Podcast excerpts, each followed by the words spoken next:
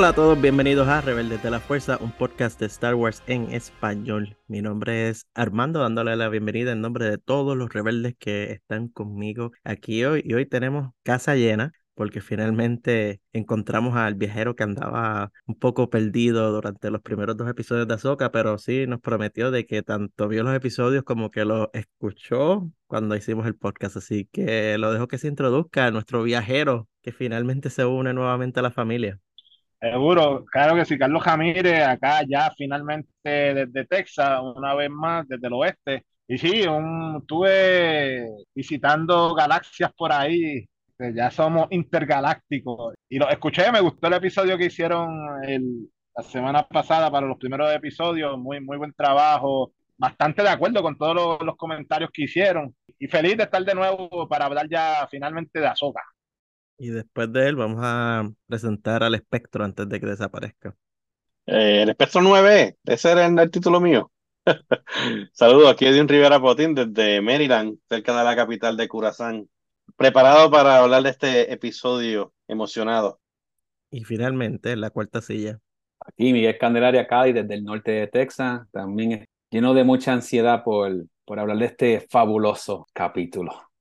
Yo antes de comenzar a hablar de este maravilloso capítulo, quiero hacer la pregunta del día de hoy, que saqué mi tarjetita al azar y es la galaxia el tema. Y cuando leí la tarjeta me reí porque es bien apropiado para el episodio que vimos hoy. Me estaba riendo porque es que fue eh, la fuerza, yo voy a decir, la que hizo tener esta tarjeta. La pregunta es, la princesa Leia trabajaba incansablemente para mejorar la vida en la galaxia. Si fueras miembro del Senado Imperial o de la Nueva República, ¿qué causa defenderías? Nuevamente, si fueras miembro del Senado, en el caso nuestro, como somos buenas personas, de la Nueva República, ¿qué causa defendería? Y voy a empezar con Clon, porque como no estuvo la semana pasada, lo voy a tirar al medio. Clon, ¿qué causa defenderías? Sencillo, ponme en, en alguna comisión que trabaje con los recursos naturales, eh, vamos a salvar los planetas, que viva el culo ecológico la prioridad de Clon es la ecología y como no hay más nada pasando en la galaxia, vamos a preocuparnos por dos otros planetitas que están calientes. Potín. Bueno, este, esta pregunta está como bien difícil, déjame decirte. No, definitivamente no causa natural, lo mío es la industrialización y el progreso de la, de la galaxia. Yo estaré en Corea allí, con la, construcción de, de nuevas naves y cosas así, no, no, nada de conservación buscando ahí que ah, hagan muchas naves hiperespaciales, que Morgan Elspeth tenga sus intereses bien, bien completos y estén llenándose los bolsillos todas esas personas. Yo, yo sería el personaje ese, por el imperio, ese sería yo. Cady, ¿qué causa entonces tú defenderías? Bueno, ya me jobaron la naturaleza y me jobaron también las naves, pues no sé, este, alguna causa de proteger los animalitos de la galaxia. Ah, como los gatitos de local. Como los Michus de Gratal, los, ¿Y los Noobs de Latal también. ¿Y los no, los Noobs no. Quizás Noobs, pero no. Sería, como dicen acá, en el bottom, lo más para abajo. Okay. Lo último sería separar Noobs. Los Michus primero. Ok. Yo creo que Cady debería estar en la causa de los robots. Tú sabes, como él es fanático de Chopper y esas cosas, yo creo que debería estar en esa área de, de yo la cogiste, ya, tú la, ya tú la cogiste con las. este, Ah, la- bueno, sí, es verdad. Yo pensaba la que te ibas a tirar la, la, la causa militar o algo así, porque la Sí, Nueva pero ya este me la República. robó. No, este Yo la- dijo no. industrialización, no, no Sí, militarización. pero dijeron construcción de nave y cosas así, pues. Eso Sí, está pero- también la. Tú Yo te doy hacer- la división de robots, eh, llévatela. Está bien, la militar, la militar, dale. Ok, yo Animalitos y militar. defendería la causa de Mandalore y nombraría a un líder capaz de Mandalore y metería en la Ah, cárcel a aquellos líderes que le han fallado al pueblo de Mandalore. So, por lo tanto, nombraría oficialmente a Sabine Wren como la líder de Mandalore, junto con Din Djarin y Grogu, y sacaríamos del mapa a las personas que no han compuesto nada para ayudar a Mandalore y se les ha dado múltiples oportunidades para hacerlo, Especialmente los que, los que han perdido y destruido la, el sable oscuro. especialmente eso. Esa No sería mi causa. puedes. Pero Tú no eres royalty, tú no eres realeza. No, No, pero soy hacer el. Senado Imperial y vamos a determinar de que nuestra causa es la democracia y buena administración de los planetas que son miembros de la República y si Mandalor no quiere ser miembro de la República, es como dijo Anakin, vamos a obligarlos a tener nuestra democracia. Somebody has to make them, eso fue lo que dijo Anakin. Clonemos a Satín y vamos a a traer a Satín otra vez. Ah, ok, bueno, La tarjetita venía también con el libro que nos dice la princesa Leia se convirtió en senadora de Alderaan cuando era adolescente y pasó el resto de su vida luchando por el bien de la galaxia. Como senadora imperial, realizó misiones diplomáticas que a menudo disfrazaban su verdadera misión de rebelión contra el imperio. Después de la caída del imperio, ayudó a establecer la nueva república y continuó abogando por los derechos de los planetas. Y aquí yo añado mi edición hasta que la apuñalaron y le tiraron al medio por ser hija de Vader. Si tienen preguntas, lean el libro Bloodlines. Yo creo que Clon leyó ese también. Sí, lo leí, muy bueno, es muy bueno hablando de ella, iba a decir la, que eh, hay espacio para que saliera en esta serie, pero ya habiendo fallecido, no creo que se tiren lo de crearla en, en CGI para la serie. Vamos entonces a unos asuntos que tengo aquí pendientes. Número uno, los invito a que nos sigan en la red social conocida antiguamente como Twitter, que ahora X. Ahí estamos poniendo a diario lo que hemos llamado teorías absurdas de la identidad de Marrock. Y cuando digo teorías absurdas es que es exactamente eso, teorías absurdas que nos estamos inventando por diversión. Es que constantemente, cada vez que entro a una red social, veo a alguna persona nueva poniendo algo y diciéndolo en serio, se lo creen. Ahora mismo, antes de empezar, hecho, vi a alguien poniendo un párrafo completo con una teoría de que Marrock es Kanan.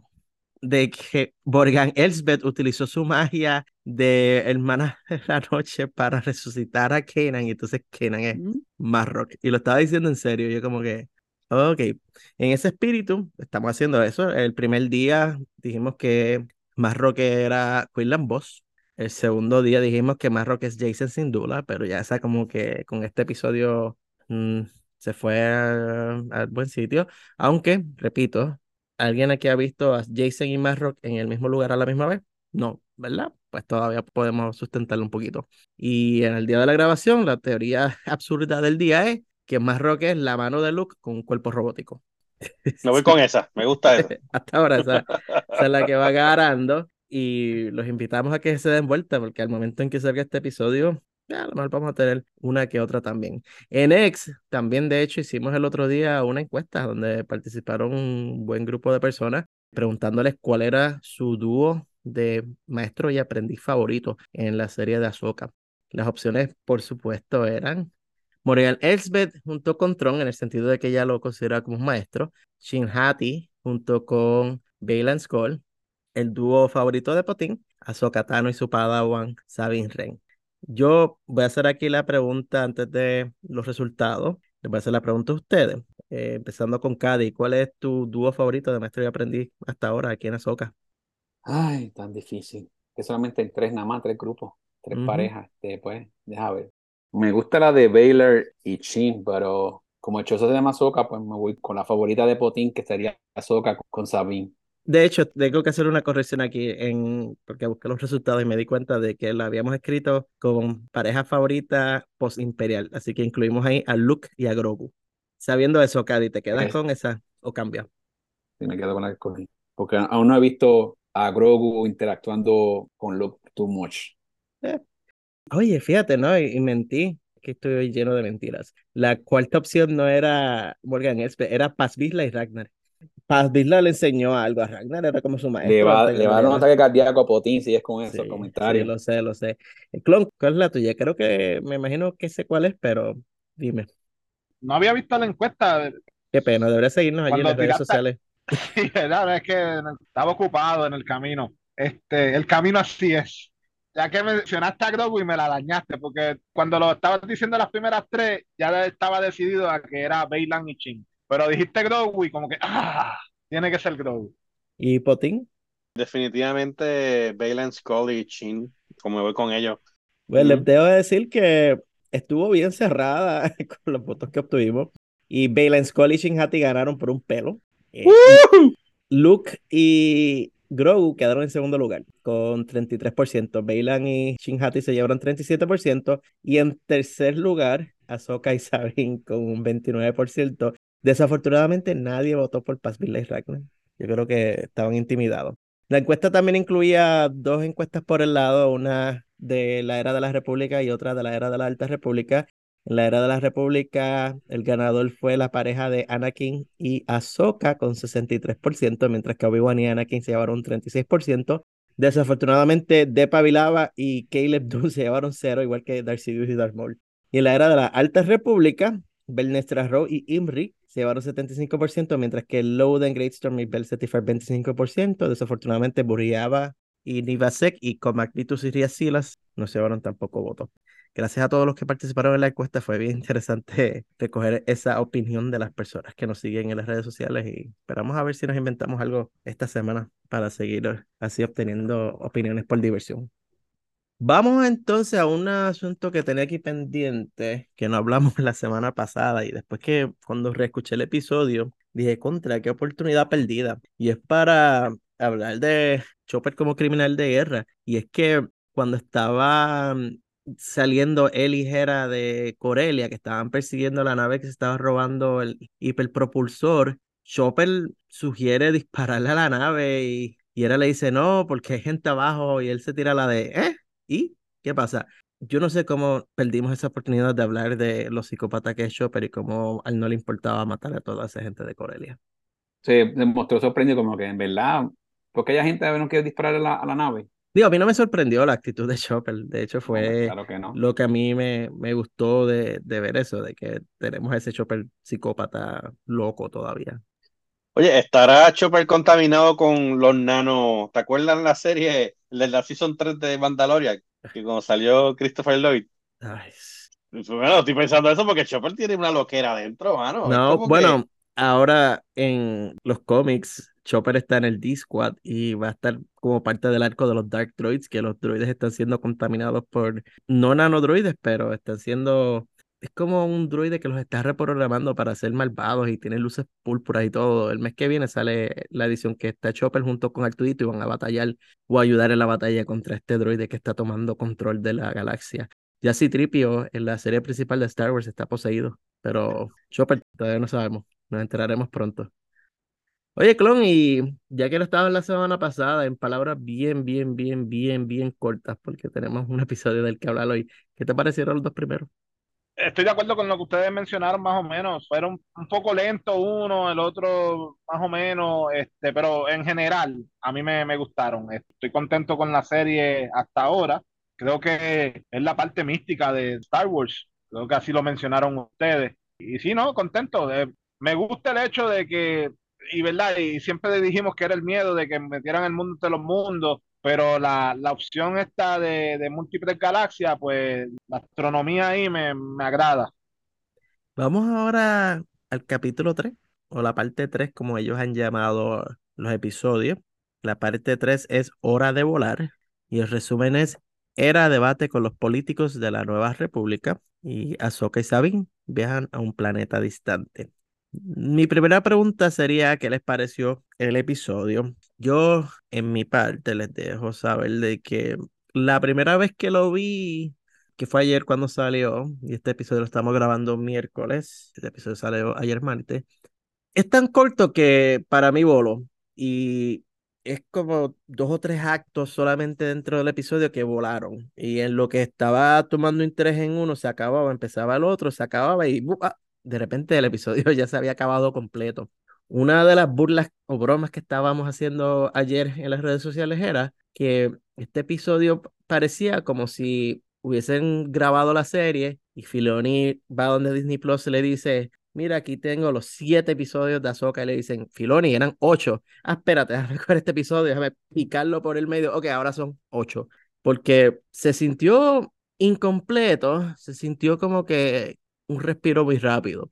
Tuvo sus momentos emocionantes porque sí, tuvo un momento y después vamos a hablar cuando vayamos más en detalle con los spoilers, donde primero como que grité y dije, ¿what? Y también casi la lágrima. Pero más allá de eso, cuando ya estaba como que poniéndome en el espíritu de emoción, ahí fue que lo cortaron. Es verdad que eso ayuda a que las personas quieran ver el próximo episodio, pero a la misma vez fue como que, ah, ok. Cuando lo vi por segunda vez ya me pude adentrar más sabiendo cómo se iba a sentir en cuanto a, la cantidad de tiempo del episodio y traté de concentrarme enfocarme en otras cosas y lo disfruté un poquito más. Si fuera a darle una escala como del 1 al 10, yo lo dejaba como un 6.5, un 7 por darle una escala. Ustedes no tienen que darle la escala, eso soy yo aquí tratando de poner mis palabras en número. Clon, dime, ¿cómo te pareció a ti el episodio? Concurso contigo en que fue corto, bien corto, pero a pesar de eso, creo que le añadió un chispito, va moviendo la, yo creo que mientras logremos pasito para adelante cada vez es, bueno, pero tienen más que ocho episodios para hacerlo, o tal vez es tiempo perdido en, en este episodio. Eh, esperaba un poquito más, pero lo que nos dieron hubo un par de cosas interesantes, como tú dices, y, vamos a hablarlas en detalle. Mira, opino como usted también, el episodio fue muy, corto, de verdad que, como dice, uno parpadeaba y se acababa el capítulo, pero me está dando como que un poco de temor de que sean tan cortos así, faltan cinco episodios y nos quedemos incompletos, nos quedemos con un mal sabor en la boca de la serie Azoka, que muchas de las expectativas que nosotros tenemos que no se cumplan o se cumplan muy rápido, que venga, aparezca Trump por dos segundos o aparezca Ezra un, un segundo también, ¿sabes? Que como que pienso que nos van a, de, no sé, tengo como ese temor de que nos van a dejar incompletos. Bueno, yo no estoy de acuerdo. Yo creo que el, el movimiento sí fue adecuado, moviendo la trama ya yo estoy acostumbrado a los episodios cortos. Y yo creo que ya la gente que está viendo, ha visto Disney Plus durante todo este tiempo, ya está acostumbrado a los episodios cortos. ¿Vale? Que venimos de ver un opening de, de dos episodios largos, que pues hay una diferencia. A diferencia de los del primeros dos episodios que tenían muchas partes lentas, pues esto la trama para mí sí se movió. Pero ocurrieron unas cosas medias peligrosas para el universo de Star Wars, en mi opinión, en las cuales hablaremos un poco más en profundo, pero me, me da un poco de temor de elementos que Filoni está trayendo aquí a, la trama que no me, no me dan buen, buena vibra. Y Patín, yo creo que decir que la gente está acostumbrada a episodios cortos aquí, los cuatro hemos estado viendo Disney Plus, los cuatro estamos acostumbrados a episodios cortos. Yo no creo que sea tanto el hecho de... Es corto, sí, pero hubo episodios de Mandaloriano que duraban 30 minutos y yo sentía que pasaba más en esos 30 minutos que en estos 30 minutos. Pasó mucho, pero a la misma vez no pasó mucho. Eh, es bien difícil de describirlo. Para mí si lo pusiera así en palabras. Pero bueno, vamos a, entrar a la discusión con spoiler, que es donde nos vamos a, a, servir de la cuchara grande y verdaderamente deconstruir este episodio y hablar de sus elementos. Y yo sé ya por el lado que va Potting ahí en cuanto a eso, pero a eso le llamamos filonada. Y filonada son las cosas que Filoni se saca de la manga desde ya hace cuántos años él lleva atentando en contra de los estándares de Star Wars, porque Mortis, el mundo entre mundos, es más, lo que está haciendo ahora es nada comparado con el mundo entre mundos. Pero en su momento hablamos de eso. Vamos al principio del episodio, tenemos un viaje en el hiperespacio súper largo, porque el episodio comienza ya con ellas dos dentro de ese viaje en el hiperespacio. Yo tengo que comentar en cuanto a algo que dije la semana pasada, y era la relación entre Sabine y Ahsoka. Yo la encontraba media rara, media awkward, como en inglés dirían. Ya aquí estoy empezando un poco a ver una mejor química entre ellas dos. Yo creo que haber tenido un episodio en el cual ellas dos tuvieron que interactuar juntas todo el tiempo ayudó, desde mi punto de vista, a ver esa química mejor y a ver ese desarrollo de personajes mejor. La música es lo otro que quiero decir me pareció genial, de principio a fin. Y esto es para no tener que hablar mucho de la música mientras hablamos de la trama. Yo tuve mis quejas en el episodio pasado de parte de las selecciones de música. Este episodio lo encontré completo, excelente, desde el inicio, cuando hicieron otra vez los sonidos de percusión, la música cuando salió la flota de la Nueva República, a mí me pareció genial. La música cuando estaban en sitios peleando en las naves, también excelente. Yo creo que a este ritmo vamos a ver muy buena música y ya quiero el disco. No voy a dar skip a una o dos canciones, pero el resto las voy a escuchar. Regresando al viaje en hiperespacio. Al ver que una buena parte del episodio están andando ahí, ya podemos deducir lo lejos que está Citos. Hemos visto antes en otras películas o series de Star Wars, eh, los viajes del hiperespacio, que en, en, pantalla no duran tanto, pero en realidad sabemos que son unas distancias bien largas, pero aquí hasta en el resumen nos están diciendo que Ahsoka y Sabine están haciendo un viaje a un planeta distante y es casi en el borde de todo esto y sabemos que es el planeta que es el punto desde donde tú vas a salir hacia el camino que han llamado el camino de Peridea. Ya entonces vimos un viaje así también de largo cuando vimos a Mandalorian que te acuerdas que había una parte que estaba Din Djarin durmiendo que fue la primera vez que vimos los Purgis también en Mandalorian. Era un viaje bastante largo también. Con Grogu. Sí, sí entrando en la nave, quiero hablar de Huyan. Y al igual que hicimos la semana pasada, vamos a hablar un poquito aquí fuera de orden, pero es que quiero sacar del medio lo más que pueda de los pensamientos que tenemos de Huyan. Primero, tan pronto apareció en su modo general Gribus con cuatro brazos practicando con Sabine, me encantó, especialmente esas proyecciones que él tenía que se hacían pasar como sables de luces. Es una nueva, entre comillas, tecnología. Él no es nuevo, así que me imagino que eso era algo que hacían mucho y pues que nunca habíamos tenido la oportunidad de ver. Ojalá otros Jedi hubiesen tenido la oportunidad de hacer eso o de nosotros ver mientras esos Jedi hacen eso. Pero fue bueno ver diferentes formas de combate con el sable, que él estaba mencionando las que si Kisei, Gaiki, Kirei, Yoki, Yatei, Satoshi. Yo las apunté y para mí no significan mucho. Y yo, en cuanto a artes y formas de los sables, que si forma 1, 4, 5, yo absolutamente no sé nada de eso, no sé cómo reconocerlas. Yo sé que hay gente que las ve y dice, eso es la forma tal, esta es la forma tal. Aprendí ahora que si la de arriba era, yo creo que Yatei o algo así, pero más allá de eso, no me preguntes. Nos quedamos esperando el Terascasi. el Terascasi, por favor. Eso en Corelia, Kira va a abrir una escuelita de Terascasi ahora que el Alba Escarlata fue derrotada por el Imperio y está retirada después de la caída del Imperio en, en alguna esquina. Ella ya mayorcita, y nos van a traer otra vez a, nuestra Kira. bueno, me encantó que tan pronto terminan de hacer la práctica, Huyan le dice a Sabine, no está mal, pero tampoco bien. y él, Sabine le dice, ah, no he practicado. Y Huyan le dice, obviamente. Huyan sigue con su streak de quemar a Sabine. Bueno, e-, ese episodio te costó hoy como 30 dólares, ¿verdad? Después que lo viste, porque compraste la figura de Huyan. hoy, casualmente. Porque te gustó el episodio, o te vendiste más a... Se ve bien la figura, by the way. no, fíjate, la compré porque se ve bien, nada que ver con el episodio, pero Huyan me encanta la actitud que tiene tanto en inglés y en español. En español, las personas que están haciendo el doblaje lo hicieron muy bien. En inglés tiene la excelente voz de David Tennant, pero debo decir que en español las personas no se quedan atrás. Hasta en la cabina de pilotar, cuando Soka lo confronta por lo que él le había dicho a, a Sabine, que ella le dice, Huyan, ¿por qué tú le dijiste eso? Y él le dice, solo le dije la verdad. La Orden Jedi no la habría aceptado. Ella no es una candidata aceptable. Y Ahsoka le dice, bajo sus estándares. Y Huyan dice, estándares que se utilizaron por más de mil años. Y Ahsoka le contesta la palabra clave y fallaron. Por esa conversación, el episodio valió la pena. Exacto. Porque se la tiró ahí, mira, por el mismo medio el plato. Tremenda. Me gusta la franqueza, si le vamos a poner una palabra con que Julian se está comportando y, ese tiro eh, para adelante y para atrás, de cómo él prácticamente se ha convertido en, un maestro, una conciencia para Azoka. O sea, es el compañero de Azoka, porque la, la, no quiero brincar, pero en una parte él, le dice, bueno, si sigue que es como en, esta actitud, pues no vamos a durar tampoco que él la cogija un poco y, yo creo que esa pequeña vocecita de conciencia para Soto ahora mismo. Yo también creo que él es un poco el ancla a las tradiciones. Él es el que, como él está programado a base de la Orden Jedi y de las reglas de la Orden Jedi, lo dijo en el episodio pasado y en este episodio Ahsoka se lo dice eh, en un momento saben es su programación. Él está programado a, a seguir la, las reglas de la Orden Jedi, a seguir lo que los Jedi decían si no fuera por él, Ahsoka tal vez estaría un poco, yo no quiero decir desviada hacia algo malo, porque yo creo que Ahsoka no se desviaría hacia algo malo, pero se desviaría bien fuera de todo. Lo haría una versión muy extrema a su manera. Y los extremos son malos porque Balon Skull está haciendo eso. Balon Skull está haciendo su propia versión de los Jedi. Y Huyan es el que está grounding, el que está poniendo las cosas en su sitio, el que está diciendo, mira, el que las está cantando como las ve.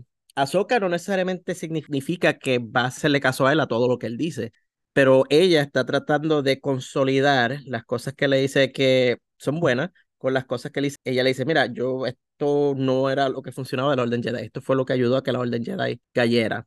Y ella está bien consciente, ella lo dice ahí mismo, de cómo ellos fallaron, de cómo la Orden Jedi se colapsó. Y de hecho, la selección de palabras fallaron. No fue que quedaron destruidas, fue que fallaron, es un fallo y le fallaron a ella y se fallaron a sí mismos, porque tenemos que recordar también ese hecho de que la Orden Jedi le falló. Por eso es que me parece algo bien contradictorio el hecho de que ella, Ahsoka, que salió de la Orden Jedi y decidió seguir su rumbo, no como Jedi, que tenga a Huyan, ¿verdad? Que sea parte, que lo que como tú dices, estás correcto, para mí, tienes razón, él representa esa tradición Jedi, porque obviamente la, la parte de las tradiciones, la, el entrenamiento, ese tipo de cosas, pero me parece bien contradictorio que ella lo tenga, que esté con él, a pesar de que ella salió del orden Jedi.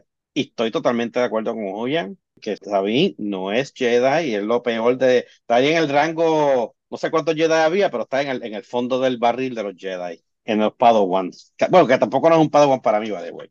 Que me parece bien contradictorio que ella, a pesar de que está fuera de la Orden Jedi, si Dios está fuera, lo tiene a él como recordatorio de esas tradiciones.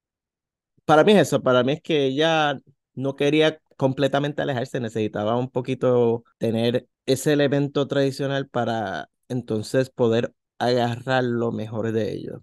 Pero veremos a ver, yo todavía no entiendo muy bien cómo Julian llegó a donde ella para empezar. Ahí está el detalle, cómo ellos dos se unieron. Yo creo que nos falta una historia de trasfondo ahí. Y sabes que creo que no la vamos a recibir. Sí, eh, yo creo que esa va a ser como la, Star Wars le añade, añade una pregunta y tú se contesta una y añade diez. Yo creo que, por ahí va la cosa. Un cómic, tal vez.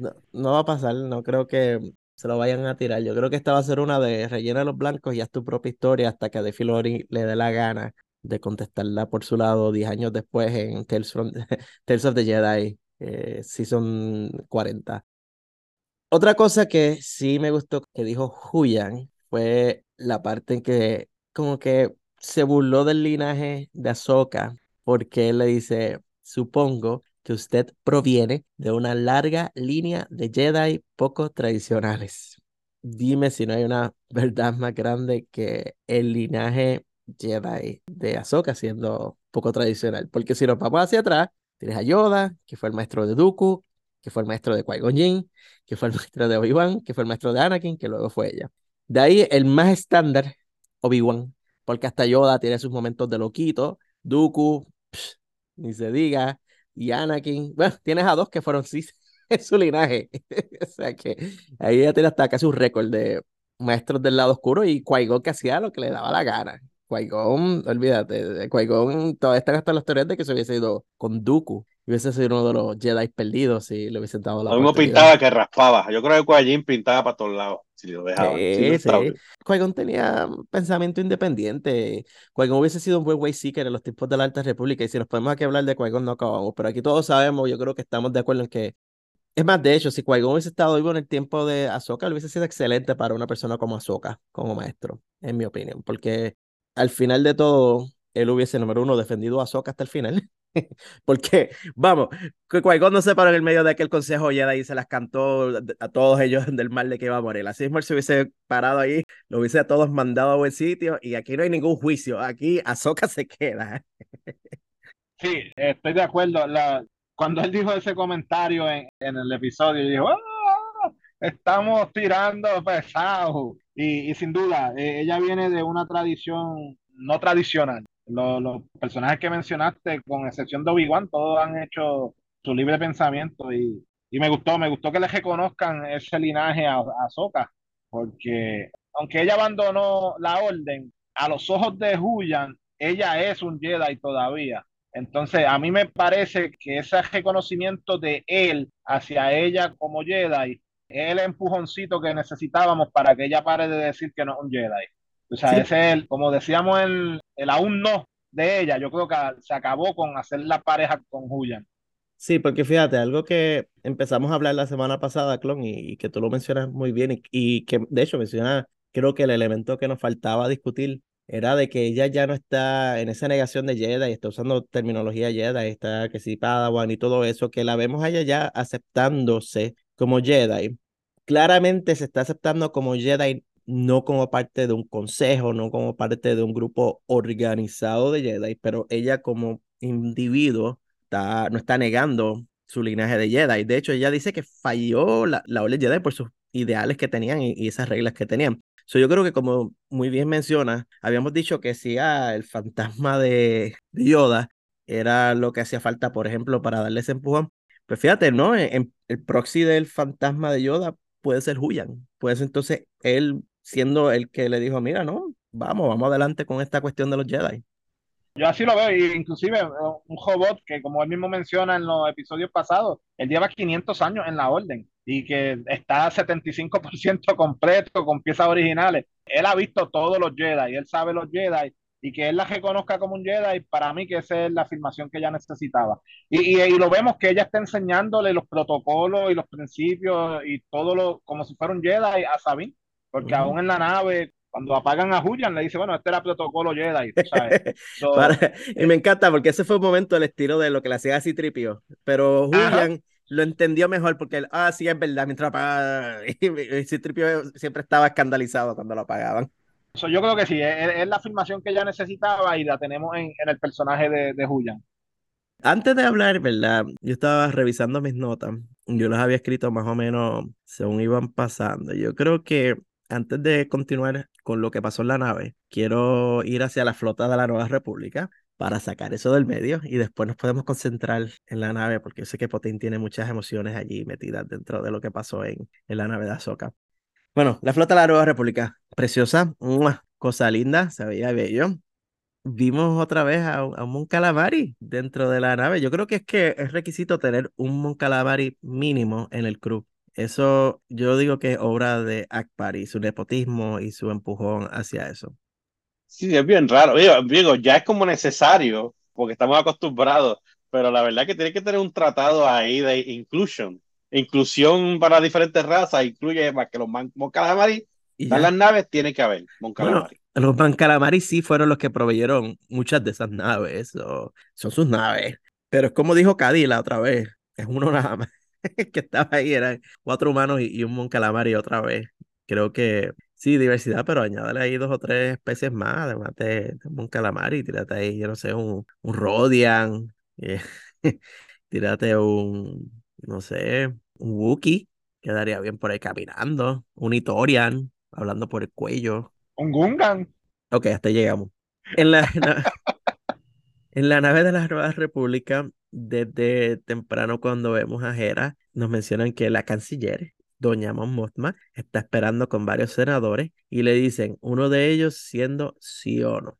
Al principio me dio emoción, yo dije, al fin, porque llevamos hablando desde que vimos el trailer de que íbamos a ver al papá de Cass de Star Wars Resistance en la serie y ya desde que empezaron la reunión, el tipo empezó con la pata izquierda porque Mothma está teniendo esta conversación bien personal con ellos. Si uno viene, interrumpe y, y, dice, mira que estamos tarde, estamos atrasados. Vamos, vamos, ¿qué es lo que tú quieres, Era? Y pues por estupideces como esa, es que a lo mejor está resentido porque nadie le preguntó a él, mire, ¿cómo está Cass? ¿Cómo está el nene tuyo? ¿Está bien?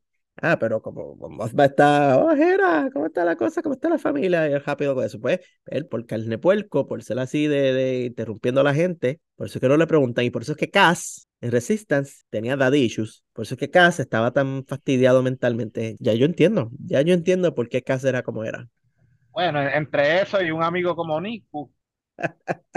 y si no saben de lo que estamos hablando, se llama Star Wars Resistance. Son dos temporadas, son bien cortas. Este Don sale en esa serie también, de hecho, que desafortunadamente sobrevive el ataque de José Prime. Digo desafortunadamente, pues después del episodio de Ahsoka, ojalá hubiese estado un José Prime explotando el canto.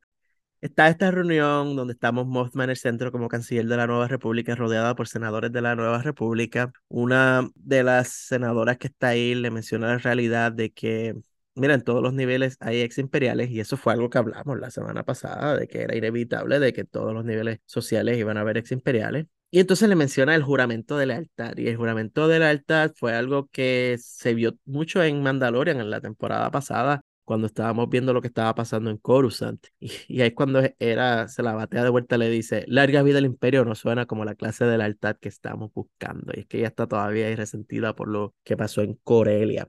Me gustó que ella revela cómo ella piensa que todo lo que pasó en Corelia revela una operación más grande que entonces envuelve a Thrawn por supuesto, entonces vuelven las dudas de que si Tron está vivo o muerto, por la desaparición que ocurrió luego de la batalla del hotel, y es que Hera pide un equipo para ir al sistema de DENAP para confirmar entonces lo que está pasando, y viene Don Siono a abrir la boca. Y yo escribí lo que él dijo porque es que es una conversación que es interesante y patética a la misma vez. General, sea honesta, no es solo otro intento para conseguir recursos de la nueva república para seguir con lo que básicamente ha sido su misión personal de hallar a Ezra Bridger. Ya yo me detuve y es porque, número uno, demuestra de que sí, Hera no necesariamente se había olvidado de Ezra, era algo que estábamos hablando un poquito la semana pasada, porque cuando le mencionaron a Tron, ella como que de segundo pensamiento fue que dijo Ezra, pero sí, parece que no fue solo Sabine la que se fue a la búsqueda de Ezra. Ella sí, tal vez por un tiempo, de hecho, tal vez utilizó recursos que no debió haber utilizado en su búsqueda y creó entonces este mal sabor de boca con los políticos que dicen, mira, tenemos recursos limitados y eso es una realidad de la economía y todos los que han cogido un curso de economía lo han escuchado y le están diciendo, mira, no estamos haciendo este nuevo sistema político, luego que cayó un imperio completo, tenemos muchos planetas con necesidades, tenemos planetas con hambre, tenemos planetas que fueron devastados por la, el imperio antes de que cayera, porque tenemos, por ejemplo, el Operation Cinder, que era esos planetas que fueron eh, quemados por órdenes del emperador, que los vimos en los libros de Aftermath y en el juego Battlefront 2. Ellos utilizan esa idea de que la idea es ayudar a las personas como el bloque para entonces darle esos recursos. Pero lo que me molestó fue que viene Sion y tira la palabra convenientemente.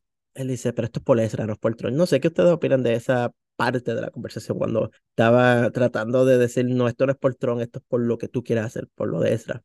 Sinceramente, yo me alegro por lo que le va a pasar a la República, porque la verdad que están en una negación increíble. Gerald está diciendo, mira, encontramos todavía rastros de lealtad al imperio, que es algo bien peligroso, porque lo único que necesitan es un líder o se junta un corillito y por ahí sigue hasta que vuelve otra vez el imperio, porque todavía esas personas son leales, están dentro del sistema, pero sea, no porque le estén pagando como trabajando o porque juraron lealtad a la nueva república.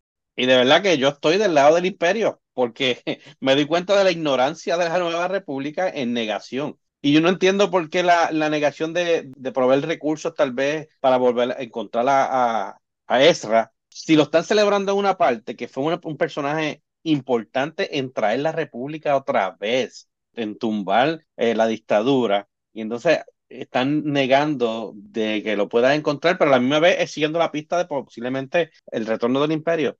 Me parece un acto bien ignorante entre lo que pasó con los Jedi y lo que está pasando con la República me alegro porque le pasó lo que le pasó. Eh, eso es política, Potín. Eh, es más fácil el baile botella y baraja que verdaderamente sacar los recursos para hacer lo correcto. Festejar a Ezra es fácil, pero mandar, darle los recursos a Era para que vaya detrás de Tron y, de Ezra, pues ya conlleva más. Ahora, a mí esa línea me encantó que lo dijeran porque, como mencionaste, Armando, no, no oficializa el que Era no se quedó cruzada de mano ella estuvo buscando a, a Ezra y puso recursos en la búsqueda. ¿Cuánto lo hizo? No, no sabemos, pero de acuerdo al discurso de este senador, pues aparentemente fue lo suficiente para causar malestar en, en los políticos. Se lee bastante entre líneas, más allá de lo que las palabras exactas que él dice, y, y fue bueno. No, y que también mencionan, y esto es un poquito más adelante en la conversación, de que ante la perspectiva de los senadores y, ¿verdad? Por extensión, creamos los constituyentes de ellos, que son los habitantes de los planetas, que no hay enemigos de la República o de la nueva República en este caso, y que la ciudadanía, los miembros de estos países no quieren más conflictos y no quieren más guerra. Y en este caso es como poniéndose la gringola o simplemente cerrando los ojos y, diciendo aquí no está pasando nada. Hera le tira el recordatorio, dice, Tron no es un típico oficial imperial. Lo sé porque luché contra ese hombre, asesino amigos a personas que eran familia para mí. He pasado mucho tiempo en guerra y por eso quiero convencerlos de ayudarme a evitar otra igual.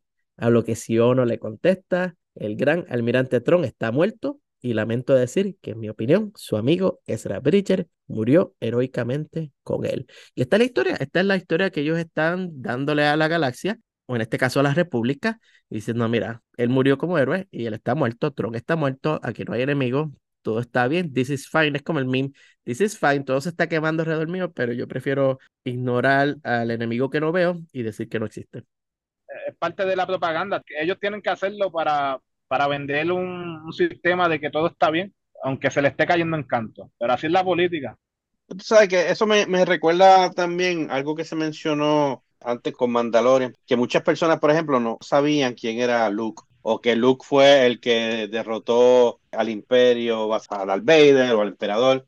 Vemos aquí que nosotros sabemos la historia, sabemos lo que ocurrió, pero mucha gente de la galaxia obviamente no sabe lo que ocurrió. Ah, pues ese fue un héroe, pero las circunstancias en que ocurrieron mucha de la gente de la galaxia no está acostumbrada a eso de los viajes entre galaxias o esos mitos, ¿verdad? Es bien difícil poder convencer, como dicen los políticos, porque están basándolo en, en, algo mitológico que no necesariamente creen que ocurrió o que ocurrió de esa manera o, o sea, ah, está muerto, desapareció, who knows.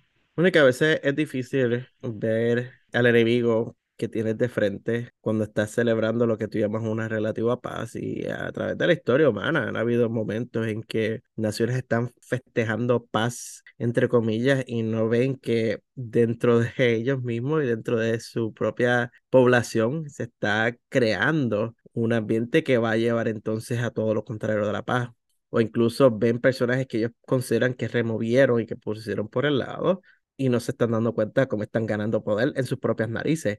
Porque, hello, si nos vamos a la Segunda Guerra Mundial, Adolfo Hitler eh, lo llegaron a meter preso por haber tratado de hacer un golpe de Estado y luego lo soltaron y en sus propias narices, ¿qué hizo? Tomó el poder y le comió la, la cabeza a la gente. En este caso, ellos quieren ignorar todas las señales que les están dando a que, mira, hay un peligro inminente, pero como no lo puedo ver, no lo puedo tocar, pues no existe. Eso es esa ignorancia. Y hablando un poquito más de Siono, no es como que Siono sea una persona valiente, porque Hera lo mira directo a los ojos y le pregunta, ¿llegó a pelear en la guerra, senador? Y ahí fue la parte que yo dije, me encanta hasta la manera en que ella lo mira así, con, esta, ah, con este flow, y Siono le dice, no, la cara de Bon Mothma valía un millón de dólares. Era como que ella estaba entre medio de quiero que se abra un orificio aquí en la, en la tierra, me voy a brincar, que me traiga la tierra, pero a la misma vez como que fascinación también con lo que estaba pasando. Yo, yo no, me encantó las caras que hizo y era como que viene y le dice, se cruzó de brazos y esperó a ver quién era el ganador. Y fue que yo dije, le tiró la bomba, le dijo ahí, eres un aprovechado, eres un tipo que lo que te vas con el mejor postor, eres una, ah, la palabra, Cady, dime la palabra. Ah, una veleta, sí. Pues se mueve de, cuando el viento lo mueve. Es una veleta. sí, una veleta, una vela. Para los no entienden uno que es una veleta, pues una vela. Se mueve según el viento la mueve. Así que. A donde lo soplen. Se sentó a esperar quién ganaba.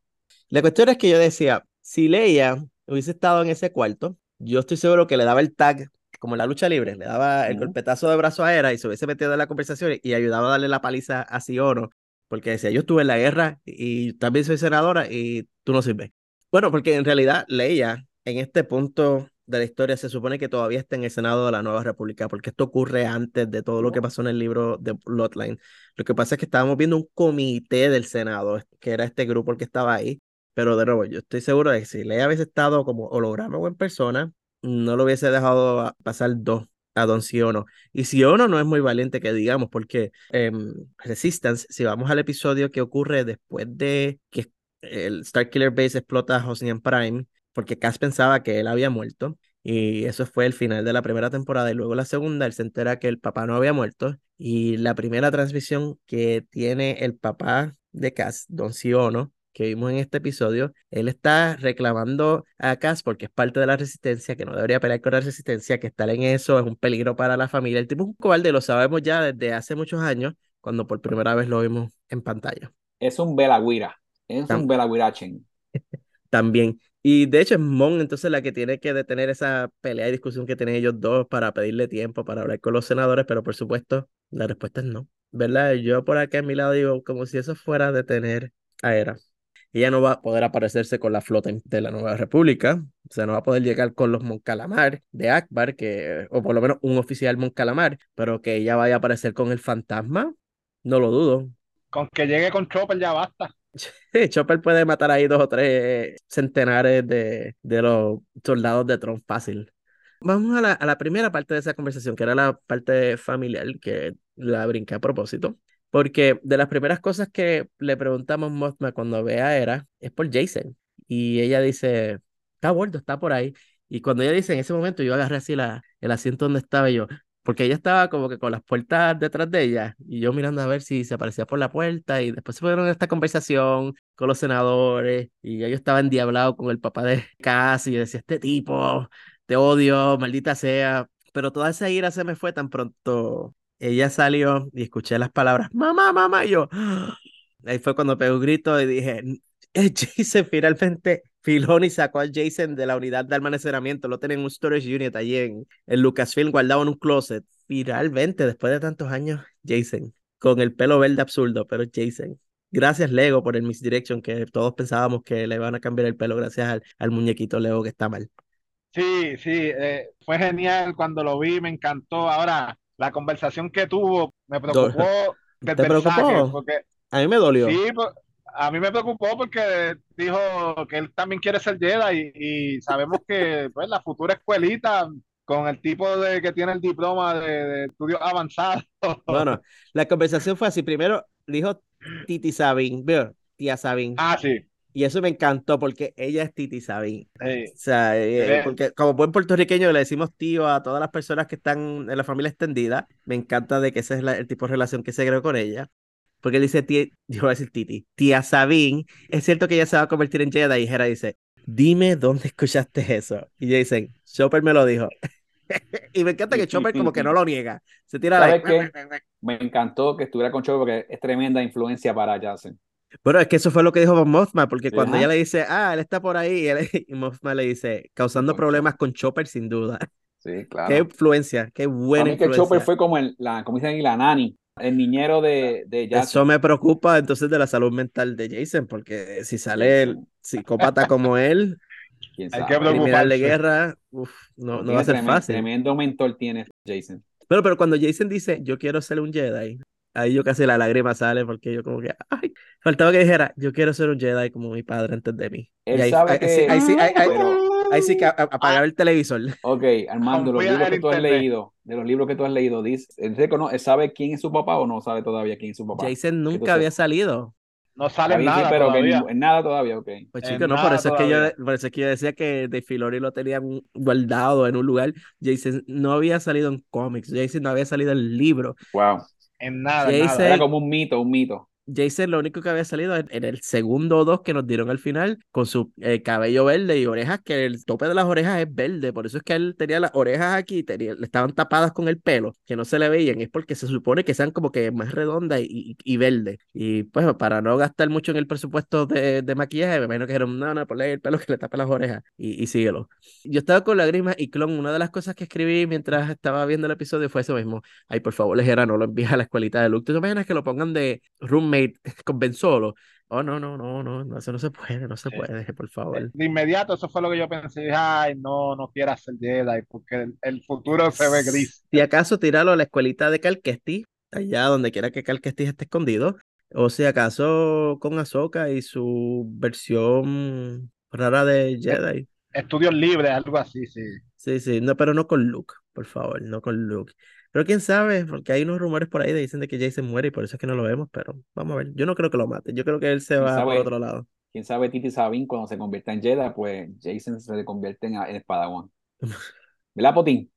No, no, no, no, no cuenta, no cuenta, ya no puede ser. Bueno, ya que hablamos de la conversación de los senadores, ya que hablamos de Jason sin duda, vamos a la nave y a lo que pasó en la nave. Vemos Sabine que estaba entrenando con Julian. Julian le dice a ella, eres la peor aprendiz Jedi que he visto en mi vida. Entra entonces a Ahsoka y es cuando Ahsoka le recuerda a Sabine que su habilidad con las armas es gracias a su crianza como mandaloriana y la invita a abrir su mente para poder aprender a ostentar la fuerza. Esa fue la palabra que utilizó ostentar. Y ahí es cuando Sabine le dice, según Julian, soy la peor candidata a ser una Jedi de todos los Jedi que ha conocido. Y Ahsoka le dice, mira, Julian le dice, eso le dijiste. Y Julian dice, es verdad. Pero yo me imaginaba a Julian con la cara de Potín. Eh, es verdad, es verdad, la peor. Y yo, yo creo que es que como que, de- es más, estaba mirando los créditos a ver si fue Potín el que escribió las líneas de Julian en este episodio, porque tenía el mismo odio hacia Sabine que Potín ha expresado en este podcast, lo tenía Julian. Pero Él me después, representa. pero después hicieron un buen entrenamiento, entrenamiento a ciegas, que eso lo vimos por primera vez con, iba a decir Ben Kenobi, pero técnicamente es cierto, Ben Kenobi, Obi-Wan Kenobi, en el episodio 4, que es cuando le pone aquel casco que estaba oculto a Luke, pero utilizaron el droide aquel de entrenamiento. Entrenar a ciegas no es algo exclusivo de la fuerza, o sea, eso es algo que hasta en la vida real consideran un, un arte y algo que yo escribí en o en Twitter fue para aquellos que conocen del cine de finales de los 80 o principios de los 90, Van Damme en Bloodsport, él entrenó a ciegas y luego cuando tuvo la pelea final que le tiraron arena en los ojos y estaba cegado y que no podía ver, como él había entrenado para ciegas, él, él le ganó al tipo sin poder ver. O sea, esto de, de no tener que ver y concentrarse en tus alrededores, no necesitas la fuerza para eso, Potín. Es una habilidad de artes marciales, más allá de eso. Y dime que no viste. ¿Tú no has visto Bloodsport? Sí, seguro que la he visto muchas ah, y, entonces cuando viste Bloodsport dijiste, ah, eso es imposible porque Van Damme no es sensitivo a la fuerza, eso él no puede hacer eso. Pero es Van Damme que ha entrenado muchos años. Ahora Soka está entrenando a Sabine. No, no, no, no, no, no, Espérate, espérate, ¿cuándo vamos a llegar a la parte importante de esa conversación? Ahsoka le dice a ella, la duda y la frustración dan poder rápido, pero también te desequilibran porque ella trata, trata y trata y no logra, ¿sabes? Ganarle a, a Sabine a ciega. Pero de ahí pasamos a lo que yo llamé el tema de Sabine usar la fuerza. Porque ya se sientan en la mesita, porque estuvieron entrando. Y de hecho que escribí por aquí cómo es que se llamaban los palos esos, porque no son palos kendo, como le habíamos llamado algún momento. Lo tengo por aquí escrito en Son palos boking, sables boking. Se sientan en la mesita y ella menciona que pensaba que la urgencia de la situación apresuraría su entrenamiento. Y, yo lo vi así como en Dragon Ball Z. Yo no sé cuántos de ustedes aquí que están en el panel del podcast o que nos escuchan vieron Dragon Ball Z, pero en Dragon Ball Z, Goku y todo el mundo siempre hablaba del mítico Super Saiyan o Super Saiyajin, pero nunca pasaba y nunca pasaba y nunca pasaba. Pero entonces cuando llegaban momentos de alta presión es que finalmente ellos aprendían cómo hacerlo. En el caso de Goku fue cuando mataron a Krillin que lo explotaron en cantos y ¡ah! y le empecé a gritar y se convirtió en Super Saiyajin y todo pues Mira, yo soy del grupo que nunca vio eso, gracias a Dios. No perdí mi tiempo viendo esa porquería. Wow. Dime cómo te de sientes. verdad que eso era así perder el tiempo. Nunca, wow, grupo que nunca vio eso. Gracias. Pero ¿cuál es el odio con Dragon Ball Z? Ya lo decía, pero fue como que de la nada fue como que hubo odio ahí. Pasaban tres semanas para que tiraran dos puños. Jamás y nunca perdí ni un segundo en eso. No, lo miraba. lo, lo conoces, lo, lo, conoces, viste, sufriste porque, Y porque en esos momentos eh, mi hermana vivía en mi casa con su esposo y el esposo veía esa porquería. yo cuando tenía que salir afuera a buscar comida, algo de, de mi cuarto, de mi dungeon, miraba para allá y lo veía él viendo esa porquería. No lo vi, gracias. Y entonces hay una conversación que es un déjà vu. Yo voy a decir a ustedes porque es un déjà vu. Y voy a, aquí a leerles las dos conversaciones. Primera conversación que fue en Azoka. Sabin dice, no puedo usar la fuerza, no la siento, no igual que tú. Ahsoka le contesta, la fuerza reside en todo ser vivo, también en ti. Sabin dice, si eso es cierto, ¿por qué no todos la pueden usar? Y Ahsoka le dice, el talento es un factor, pero entrenar y aprender a concentrarse definen el verdadero éxito. Si damos entonces rewind y nos vamos a Rebels, ocurre esta conversación. Hera dice, no recuerdo que Ezra peleara con una vara. Kanan, bueno, tal vez trato de hacer las cosas diferentes esta vez. Hera, o tal vez ella no tiene la fuerza. ¿No crees que pueda hacerlo? Y Kanan le dice, no, la fuerza reside en todos los seres vivos, pero debes abrirte a ella. Sabin está bloqueada, ella está en conflicto, ella es muy expresiva, pero está tan herida, es tan, y es que era completa la oración, mandaloriana. Las dos conversaciones son prácticamente las mismas. Aquí no hay nada nuevo. En cuanto al factor Sabin y fuerza, nada nuevo. Desde Rebels nos están tirando las señales, Filoni nos está tirando la señal de la habilidad de todos los seres vivos tener la fuerza y de que por lo tanto por extensión Sabin puede hacer eso. yo no entiendo por qué ahora Potín toma un issue con esto cuando literalmente no es nuevo. Hasta te busqué la sección y la conversación completa. Explícame, Poti, entonces, por qué para ti, cuando Kenan lo hizo y lo dijo estaba bien, pero ahora cuando Soka lo dice no está bien. No, no, es que está mal de las dos maneras, porque lo creó Filón y esto es algo que no se había en ningún lado, digo, no voy a decir ningún lado, no sé, porque no sé si en otros textos ha discutido.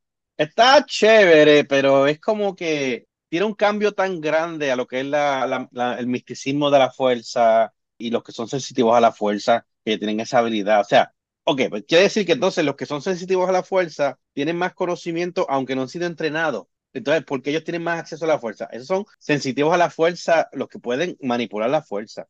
Pero no entiendo cuál es la, la relación entre esos que nacen con la habilidad, como Ahsoka, que lo vimos en, en, su historia cuando era bebé, que ya podía manipular la fuerza, pero ya no estaba entrenada en conocimiento para poder manipularla no veo la relación, no, no me parece adecuado al, universo de Star Wars. No estoy de acuerdo. Ok, y eh, de hecho, eh, si vamos a episodio 4, Obi-Wan Kenobi define la fuerza como la fuerza es todo lo que le da el Jedi su poder. Es un campo de energía creado por todos los seres vivos. Nos rodea y nos penetra y une a todos en la galaxia. No, no, no, claro, pero eso no, ahí no está hablando pero de es que, la Fíjate, y es que en ningún lugar han dicho que la fuerza es exclusiva de los Jedi tampoco. No, no, no, no, pero cuando ellos están buscando candidatos para ser Padawan, son los que son sensitivos a la fuerza ya. O sea, no entiendo todavía, que quiere decir que cualquier persona lo puede hacer, puede ser entrenado para manipular la fuerza. Cualquier persona entonces puede ser entrenada. Yo pienso que hay algunos que son naturalmente la pueden manejar y otros que necesitan entrenamiento para poder manejarla. Fíjate, ahí tienes un buen punto, Cady. ¿Sabes que hay personas que nacen con una habilidad innata, por ejemplo, de música, de que pueden reconocer tonalidades de música, mientras que hay otras personas que tienen que entrenar para reconocer un do, re, mi, fa? A mí tú me pones un do, re, mi, fa y tienes que los tuners estos que comparan las notas una con la otra y así las puede hacer, mientras que otras personas a oído saben lo que son las notas musicales.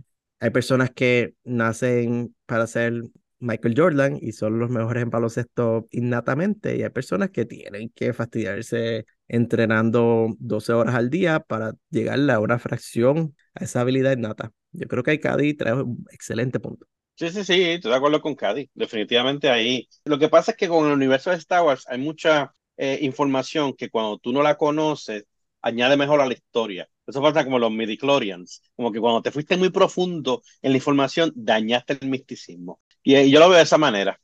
Claro que estás ahí callado. Quiero escuchar tu opinión. Bueno, es que, es que estoy un poco con Potín y estoy definitivamente con ustedes también. En el sentido de que la fuerza, yo creo que como ellos lo definen, lo tiene todo el mundo. Todo, en cierta forma, somos parte de, o, bueno, ellos en ese universo son parte de, pero el, el, manipular la fuerza, no todos tienen ese talento innatamente. Y, talento es la palabra, yo creo que Azoka misma lo dice, el talento es un factor como ese dicho que tienen acá los americanos de que hard work beats talent if talent doesn't work. El trabajar duro vence el talento si el talento no trabaja duro. Entonces, pues yo creo que así, los que son sensitivos a la fuerza, pues tienen el talento, se pueden hacer Jedi fácil. Van a la escuelita de Jedi y en un 2x3 se hacen. Ahora, los que no son sensitivos por completo, pues si trabajan fuerte, podrían llegar a ese punto de, de manipular la fuerza. Pero ella misma lo dice, la disciplina que se necesita, no todo el mundo está dispuesto a ponerle ese esfuerzo. Que Sabine quiera ponerle esa disciplina y Ahsoka esté dispuesto a tener la paciencia para llevarla a ese punto, eh, es lo que para mí reconcilia el, el, hecho de que la esté entrenando como Padawan. Y creo que Ahsoka también el mismo episodio, las conversaciones especialmente de, de Huyan, ellos mismos lo dicen, no lo aclaran, mira, ella no es la candidata para ser un Padawan, o sea, ellos están conscientes de que no lo es. Pero Ahsoka le dice, mira, con que ella se encuentre a sí misma, ya eso es suficiente para mí.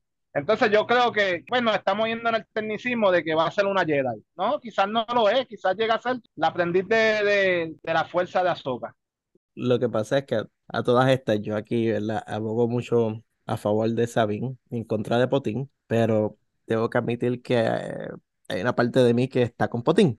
Hay una parte de mí que no quiere perder eso de que los Jedi son personas especiales o que quiera pensar de que cualquiera puede serlo, en el sentido de que tal vez nos han estado dando este kool de que tú eres Jedi de nacimiento, naciste para ser Jedi.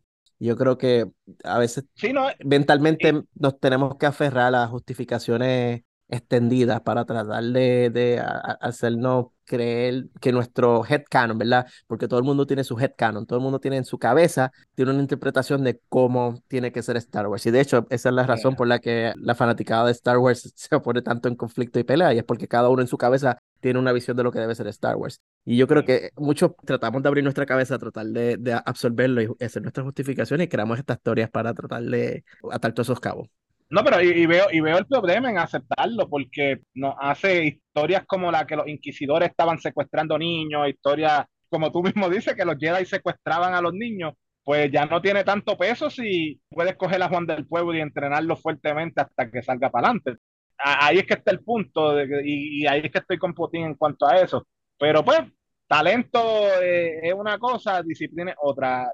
Lo acepto porque es, es la idea que nos quieren vender, pero yo creo ¿verdad? Si me permiten eh, especular para el futuro, yo no creo que Sabine termine siendo una Jedi como tal. Es más, te lo voy a poner así, Grogu es más mandaloriano que Sabine Jedi. Y, no, Grogu es de los que es Jedi innato. Porque Grogu, igual que vamos a poner por aquí una Rey.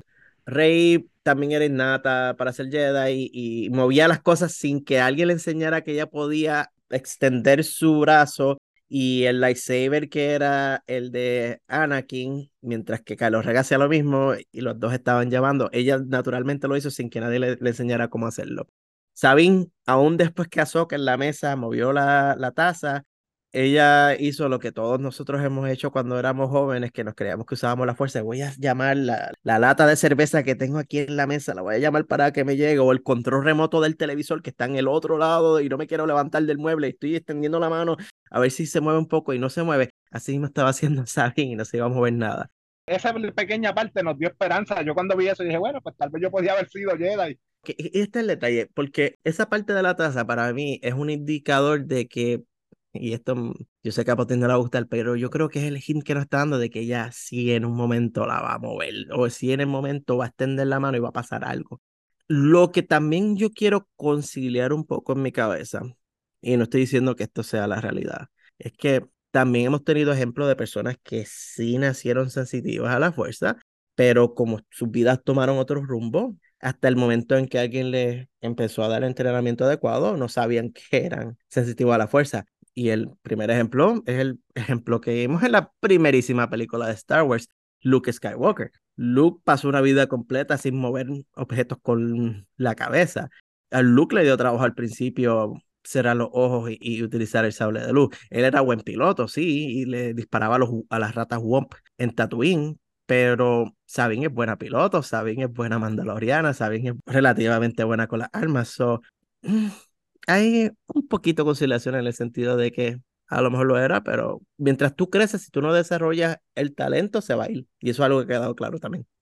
Mira, yo cuando vi la escena de la taza, yo pensé que la nave se iba a mover o algo, o que Julián le iba a hacer una broma, como le hizo Chopper a Ezra en uno de los episodios de Rebels, que pensaba que estaba moviendo una pieza y era Chopper que estaba moviéndola, haciendo lo que, y ese emocionó. Yo pensé que iba a pasar eso, que iba a ser Julián, le iba a hacer una broma o algo de que la taza se iba a mover o iba a mover la nave y ya iba a pensar que estaba moviendo la taza. Pero yo pensaba que también con la taza, que ella hizo como, dijo unas palabras como un mantra, yo pensaba que también iba a decir, estoy una con la fuerza y la fuerza está conmigo. Ah, si decía eso, que se moviera la taza, olvídate, se la daba. Se la daba, se la daba. Ahí, ok, si eso salió naturalmente en tu cabeza y nadie te lo enseñó, tienes la fuerza dentro de ti. Lo que yo creo que también es la clave y, algo que lo mencionó fue que Huyan y Ahsoka, cuando estaban hablando de si ella es Jedi si no es Jedi, Ahsoka dice, yo no necesito que sea una Jedi, necesito que sea ella misma. Y como dijo Clon, yo creo que al final de todo, tal vez lo que Ahsoka quiere con ella como Padawan, ella dice Padawan, pero tal vez es como una palabra de afección de que su aprendiz, no necesariamente con el propósito final ser una Jedi hecha derecha, pero tal vez darle destrezas de, pelea, darle disciplina y hacerla una mejor persona y, en mi opinión, la verdadera y única líder de Mandalore ahora que mencionas Mandalor, por ahí va la cosa también. El mismo Julian le dice, mira, históricamente solo unos cuantos mandalorianos han logrado ser Jedi, porque para mí que los entrenamientos de mandaloriano y el entrenamiento de Jedi mentalmente van por dos sitios completamente distintos, porque son dos mentalidades bien distantes. Para ser Jedi, tú tienes que abrirte a la fuerza, abrirte a estos sentidos, es más, digamos, esotérico, por decir una palabra, cuando para los mandalorianos es algo más instintivo, más de acostumbrarte a las almas. Y Sabí misma lo dice, la parte de las almas yo la domino, pero es ese problema de conectarse con la fuerza. Y tal vez nunca lo, logre porque pocos mandalorianos lo han logrado. El mejor ejemplo fue Tare Vizla con su Dark Saber, pero fuera de eso, uno o dos tal vez. Yo sé que tú mencionaste hace poco que Huyan era 500 años, yo creo que es más cerca de los 1000 años, si fue lo que dijeron. Huyan tendrá entonces en su base de datos los planos del Darksaber. Me gusta, me gusta, por ahí vamos. Porque el Darksaber era un, un sable único, pero Tarrevisla lo creó cuando era parte de la Orden Jedi slash Mandaloriano. So, hay una posibilidad. él, lo pudo haber visto. me gusta por dónde va. De que si él no lo haya visto, por lo menos tenga los planos y necesitamos un sable oscuro porque gracias a ustedes saben quién ya no existe eso. Y cuando vuelva Ezra, Sabine le tiene que dar el sable que ya tiene a Ezra. Porque entonces, ¿qué sable va a tener Ezra? So, él... Y ella va a necesitar un sable.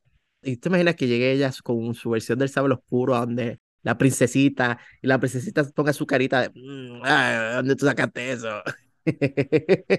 como teoría descabellada, no creo que esté tan descabellada, creo que vas por buen camino ahí, apúntala, que esa me gusta. La apuntamos dentro de las teorías de Rebeldes de la Fuerza, 100% Esa garantizadas a ser 10. Pero anyway, vamos. Eso va a ser como el meme que está pasando ahora mismo de que Obi-Wan le dice a Yoda, solamente hay uno, y dice, no te acuerdas de Ahsoka, ¿sabes? Que el meme dice que no te acuerdas de esto, que teníamos otro aprendiz más. O el otro es, pero tú no estabas en la sala parto, tú no te acuerdas de la hermana. Exactamente. El sistema de Denab. So, Chinhati, Marrock y los desechables atacan la nave de Ahsoka tan pronto salen del hiperespacio y hacen una pelea que a mí me pareció súper buena. Ese dogfight, como le dicen en inglés, que la pelea entre las naves, ¿verdad? Los enemigos y Ahsoka, estuvo genial. Saben estuvo en el cañón, ella es media leña también con el cañón, es mala con el sable y es mala con el cañón porque Luke Skywalker lo hizo mejor que ella. Acuérdate que ella le dice a Ahsoka que se le movió los settings.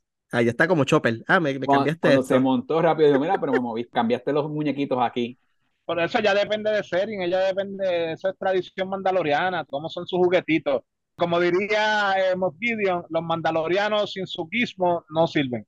Son todos programados.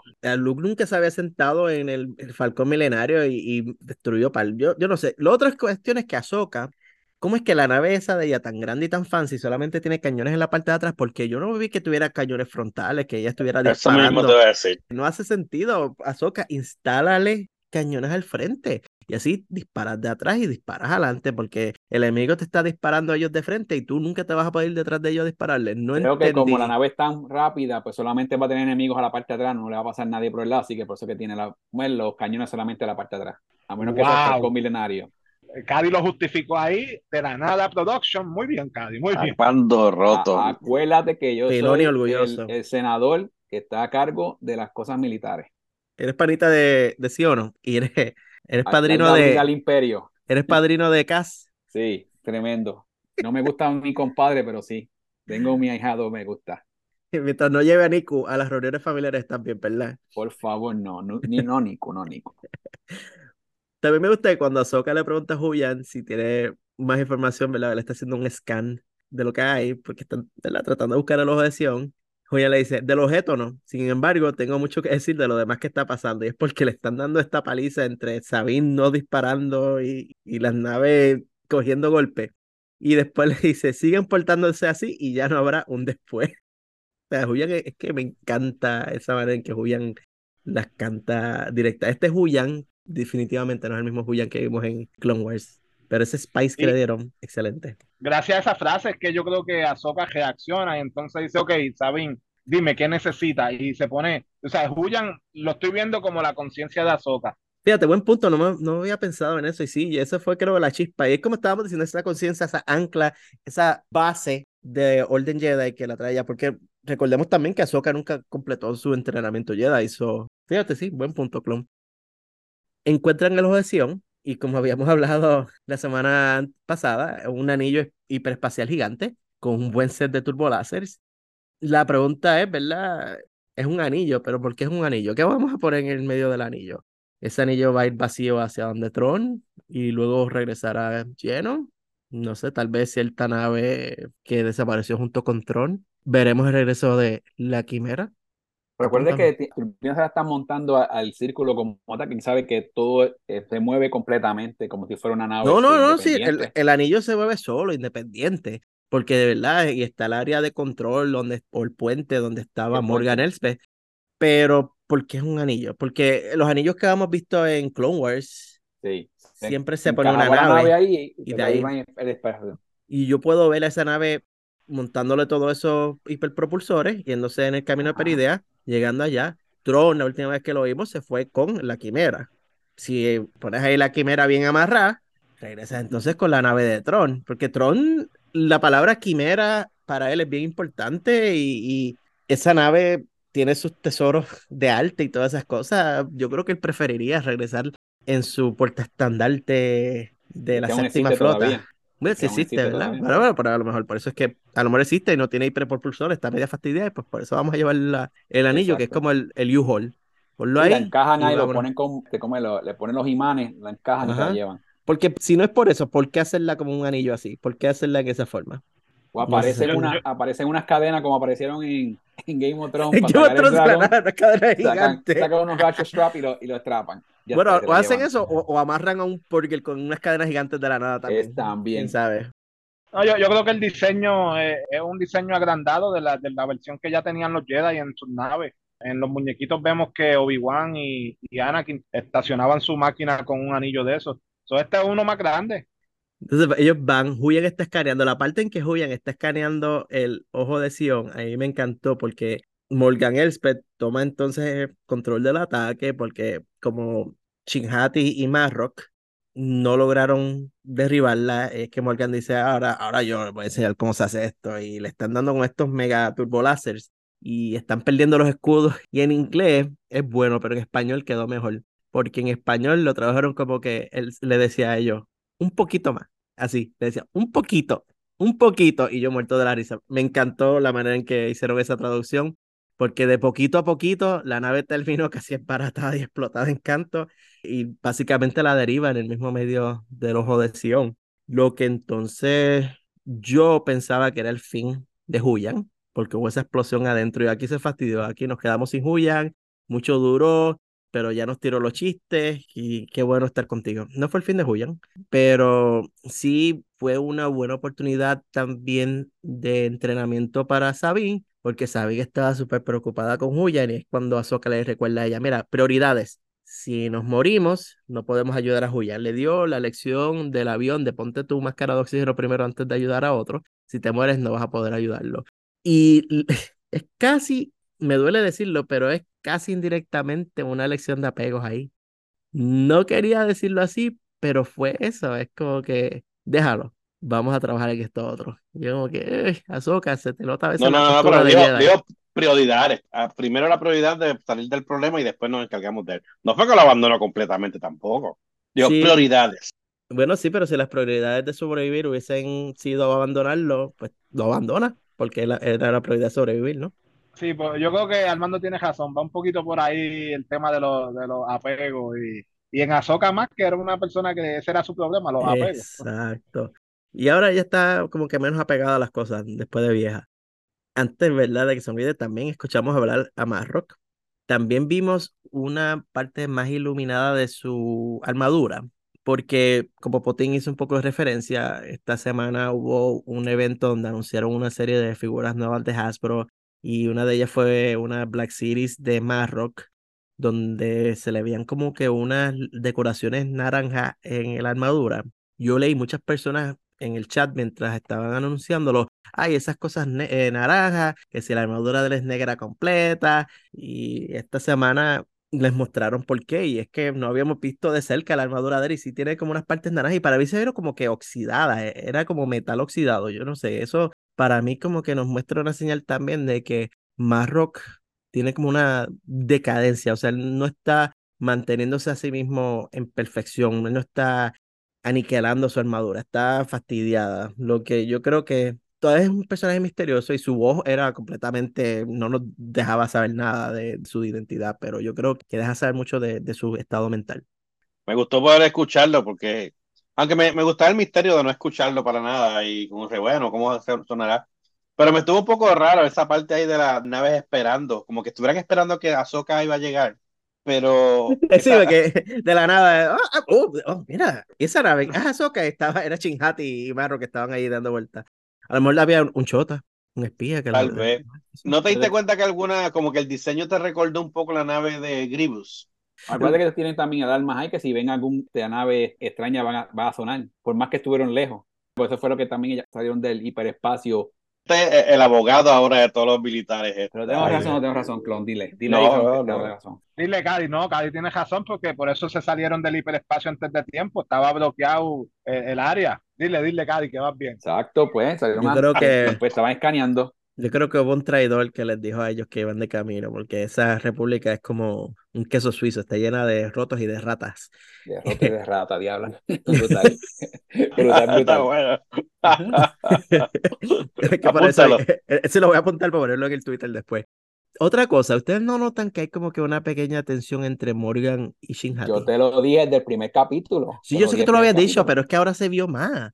Sí, porque era como que, ah, ahora yo voy a tomar el control porque ustedes no pudieron. Entonces, esta mujer, Morgan, bueno, no ella, porque fueron los droides que estaban en el ojo de Sion, deshabilita la nave, ah, pues yo voy a terminar el trabajo, pero era como que, no sé, ahí lo noté bien fuerte, esa incomodidad entre estas dos.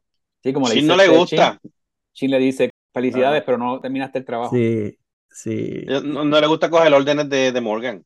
Eso se notó desde el principio. De principio, Eh, No está, bien incómoda con ella. Pero me gustó eso, me gustó que- lo que le dijo. Me gustó, porque, bueno, Chin es mi, mis ahí. Yo no estuve la semana pasada, ¿verdad? Y de las sorpresas que me dio el episodio fue saber que Morgan es una hermana de, de la noche. Y, y una de las características de las hermanas de la noche, o por lo menos lo que era la característica original antes, eh, que se ve en Asajj Ventress, es la piel blanca, que eran bien blancas, pelos blancos. Tal vez, no sé, y si Chin fue una Night Sister sacada a temprana edad, porque se ve bien hincha, no sé, ideas locas. Sí, definitivo. Ya lo que vamos a apuntarle aquí. En la- en Coqui. la- Coqui, man se quedó callado, es verdad, Patito. Eh, Ok, claro. Hemos, o bueno, el internet ha mencionado mucho que si Ahsoka la blanca, así que se refieren a la Ahsoka de final de Reverse. Pero yo quiero hoy hablar de Ahsoka la espacial. Porque primero hizo el cambio a traje espacial más rápido de la historia. Es como el batitubo. En Batman, antes que él se tiraba vestido de una manera, te va por el tubo y salía ya como Batman abajo.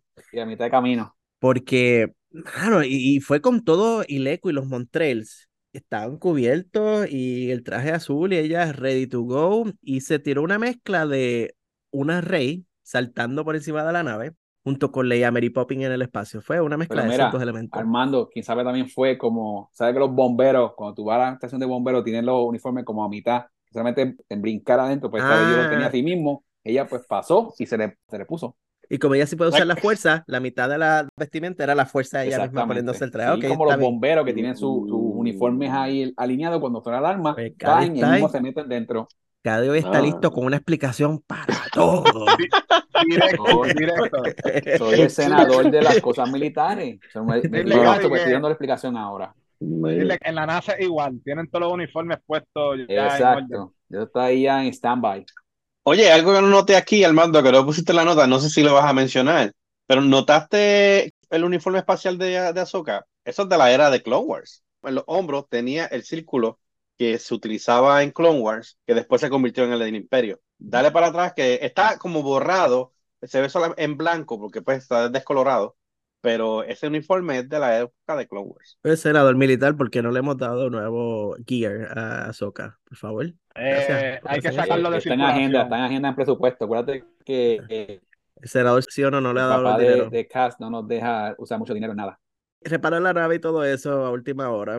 De hecho, les voy a decir la verdad, no me gustó la la espacial. A mí no me, no me agradó mucho, pero Estuvo cool, estuvo cool, estuvo, a ver, estuvo posible. Lo que me, me sorprendió que ella lo tenía que las botas.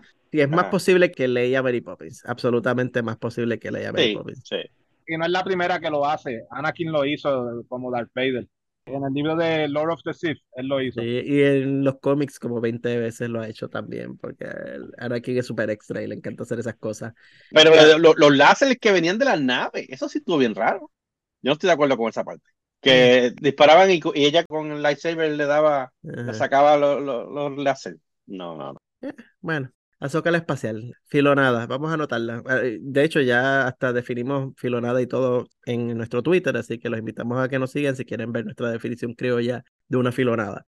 Bajan a citos.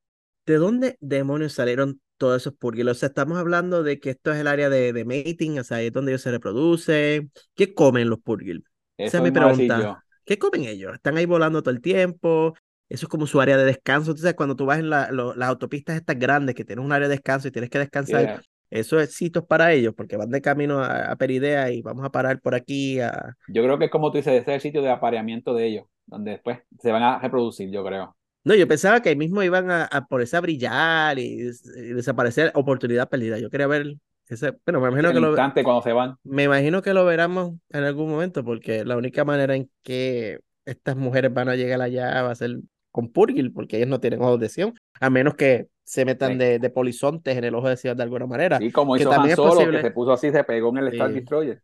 yo espero que la manera en que ellas vayan el camino sea vía Purgil y no vía No Polizonte. había ojo de Sion. Sí, yo espero, porque yo quiero verlo a los Purgil haciendo la, el parpadeo ese antes de desaparecer. Pero aún así no, ese planeta está plagado con esas cosas y yo como que, Ok, sí, fue, fue mala, fue mala atmósfera del planeta que el mismo planeta, como Sí, tal, pero- cuando bajan. pero ¿por qué? Bueno, yo sé que estoy buscando la eh, fantasía y Quizá a veces es punto de, punto de encuentro entre Bueno, todos sí, ellos. lo que me hace sentido es eso, de que como este es el punto para llegar a la otra galaxia, pues que Sí, es como la entrada. llegan. Ellos aterrizan en sitios, Huyan les da toda la información del anillo, incluyendo su capacidad para saltar a otra galaxia, pero menciona cómo los archivos de los Jedi tenían récords de, en plural, líneas siguiendo los viajes de los Purgil a través de las galaxias y de las galaxias. Que tenemos que había ya un conocimiento y un récord de esto que a lo mejor estaba escondido gracias a la peor bibliotecaria del mundo que lo tenía archivado. Que no lo encontraba, lo archivó bien, lo, lo guardó tanto que no se acordaba dónde estaba. Ahora yo, ahora me hace, ahora me hace sentido porque todo este conocimiento se perdió y es porque estaba en los archivos Jedi. Por eso es que no se sabía, por eso es que se había convertido en Acuérdate lo que, leyenda. acuérdate lo que decía Baylor también en el primer episodio que decía que eran cuentos de Jedi, esa, Bueno, este, galaxia. Sí, porque la verdad estaba oculta. ¿Cómo es La que bibliotecaria lo perdió. No supo de dónde la frase te archivos. denotó la verdad? Todo es cierto bajo un cierto punto de vista. Ah, Exacto. gracias a Obi-Wan. Cuando llegaron al planeta, que se, se revisaron, me encantó la, el foliaje del planeta, mano. Ah, todo Me rojo, sí, encantó. que era lo que habíamos visto Y es como, esas son las cosas que yo, yo extraño mucho de la costa este, eso. El Ah, otoño, El otoño. me encantó. El episodio terminó bien chévere, otra vez con Balaam, en este momento ordenando atrapar a las Jedi, pero lo veo así como pensativo y, y en meditación, mirando hacia el horizonte. Me imagino que entonces lo que vamos a ver pronto es finalmente la confrontación Ahsoka y Balaam. Yo espero que eso sea en el próximo episodio. Estoy loco por ver a esos dos. La Pelear en sable. Porque. Ya sabemos a base de los trailers que en ese bosque de árboles rojos, en Sito, es donde Sabine se va a enfrentar con Shinhati. Que tal vez sea la muerte de Shinhati, ¿verdad? Porque no me sorprendería. Uno de ellos tiene que morir. No podemos seguir toda la serie con Shinhati, Bela y Marrock. Alguien tiene que morir ya pronto. Y no me sorprendería ahora que a, a mitad de la temporada, el cuarto episodio, sea entonces donde hay esa batalla y la aprendiz muere. Y muera Shin y nos quedamos con Bela. Yo veo a Bela sobreviviendo por lo menos hasta casi mi final de la, de la serie. Y Marrock es, Marrock es esta pieza que no sé ni dónde atarla, porque Marrock es tan enigmático que yo no sé ni qué va a pasar con Marrock. A Marrock yo lo veo sobreviviendo, a Marrock yo lo veo desapareciendo, diciendo, este problema es tuyo, arréglatela como puedas, yo me Sí. voy, bye. Marrock se quita la máscara y de repente es Kiadimundi. Who knows? O, o este Calquesti. o Kanan Jarus, o, O, Niku. O Niku también puede eh, o, Niku. o Ni- Nico, O imagínate. Cass. Sabe. Jar Binks, que para mí es Jar Binks. Sí, o Paris por, su- eh, Hilton. por supuesto, con la, con ¡Ah! la, silu- la silueta que tiene se parece mucho a Jar Jar, por supuesto. Es medio rata, yo creo que él es Boca Tan Chris. Pero tiene, bueno, Vamos. sí, porque acuérdate también cuando en el episodio de Return of the Jedi, Lea cuando se pone la, el uniforme de Bounty, que cambia eso, la voz, puede de que, que puede que Boca, tanto amiga, se haya cambiado en la voz a, a hombre y O- tenga la máscara. o Baris Offi o una de las otras personas que han dicho por ahí. que- Gideon, Fíjate, me leíste la mente, pero como este episodio no va a salir mañana, esa es la teoría absurda del Twitter de Rebeldes de la Fuerza de Mañana es Marrock es Oh. uno de los clones de Buff Gideon. pero leíste, leíste. Yo decir, No, no, sí, no, no. Yo tengo una lista escrita ahí y esa es la de mañana. Ya cuando sale este episodio va a estar publicada, pero sí. puede que Gideon haya, haya mandado ese clon para que espiara a Baylor y a Chin para cuando encontraran a Tron. Ya llegamos al punto de teorías bien absurdas en el podcast, así que ¿alguno de ustedes tiene algún cabo suelto que quede de este episodio, algo que no hayamos mencionado que ustedes quieran hablar antes de que cerremos? Yo pensaba que ellos iban a salir, a, iban a presentar cuando estaban buscándolo. Cuando se acabó el episodio, dije, ¿qué pasó? Se quedó incompleto. Eso fue lo que a mí me, me sentí mal, que se quedó como que completo. a ver, Busquen a la Jedi. Ah, se acabó. Yo, "Wait, yo dije, what?". como, yo dije, espérate, espérate. Como vi los títulos, dije, espera, espera, espera, espera, espera, espera. 31 minutos nada más. Oh, no, no puede ser, no puede ser. Menos, ¿verdad? Si restas los créditos y la intro y toda esta cuestión, nos dieron un poquito, pero nada, ¿no? Pero mira todo lo que hablamos de este episodio. Imagínate, un episodio corto, pero Sí. con bastante para hablar. Es más, hablamos lo mismo en un episodio de 30 minutos que la semana pasada, que eran dos episodios que sumaban hora y media. Y yo culpo a Clon, porque Clon no estaba la Sí, semana pasada. y detalle. Es culpa mía. Está bien. no, es bueno, es bueno. Exactamente. Bueno, Y cuando algo- Clon está lleno, yo casi no hablo porque Clon me quita las palabras. sobre todo. Sobre todo, vamos a coger nocturnos, Cádiz. Todo el mundo piensa igual. Del anterior, la magia verde, uff, Clon no podía pasar el episodio sin mencionar la magia verde del episodio pasado. No te preocupes, Clon, yo estoy seguro de que antes de que acabe la serie vamos a ver la magia verde por lo menos una vez. obligado, tiene que serlo, sí. En el próximo episodio de Rebelde de la Fuerza vamos a hablar del episodio 4 o capítulo 4 de Ahsoka que va a ser dirigido por Peter Ramsey. Para referencia de todo, él fue el que dirigió el capítulo 21 del Mandaloriano que se tituló El Pirata. Y en ese episodio pasaron tres cosas bien importantes y significativas. Número uno fue el episodio donde conocimos al rey pirata Gorian Shard. Número dos fue el episodio donde apareció Seb. Y número tres fue Ew, La parte más que que más te gusta. donde la hermera le dijo a Bocatán que ella andaba por los dos mundos, por los dos caminos, y por lo tanto podía quitarse su casco.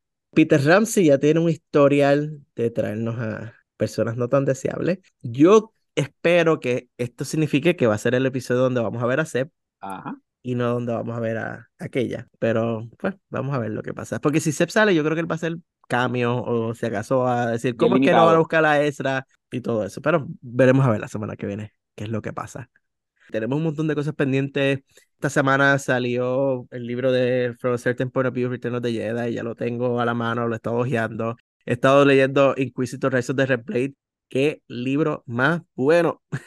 Es un libro excelente. Estoy loco por grabar el episodio de La Biblioteca Rebelde caer buenísimo, que ese libro de los mejores libros que yo he leído de Star Wars en mucho tiempo. Después tenemos que sentarnos a hablar un poco de figuras también, Potín, porque salieron muchas estas semanas. Tenemos pendiente, yo creo que vamos a hacer un videíto por ahí de figuras pronto para sentarnos a hablar con calma de eso. Eh. Special Edition. ¿Qué tú crees, Un- Potín? ¿Verdad? Special Edition, sí. Un Special Edition, ¿verdad? Ya no lo estamos haciendo regularmente, pero yo creo que puede ser Special Edition. Muchas cosas saliendo. Bueno, y también en video, videojuegos han salido unas cosas chéveres también que Y hemos Lego. Eh, tengo la, la- la cartera vacía, no tengo presupuesto. yo también, todo es gasto y gasto.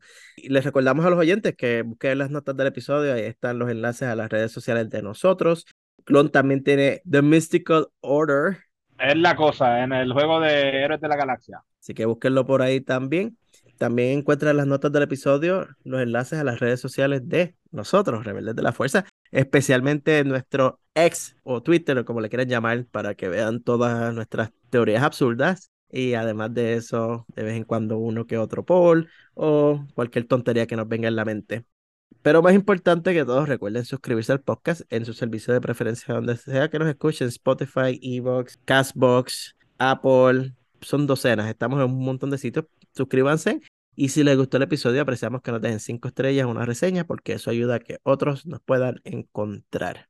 Les damos muchísimas gracias por estar aquí con nosotros, por haber estado más de una hora escuchando nuestras teorías y loqueras de Rebeldes de la Fuerza y de el episodio de Ahsoka.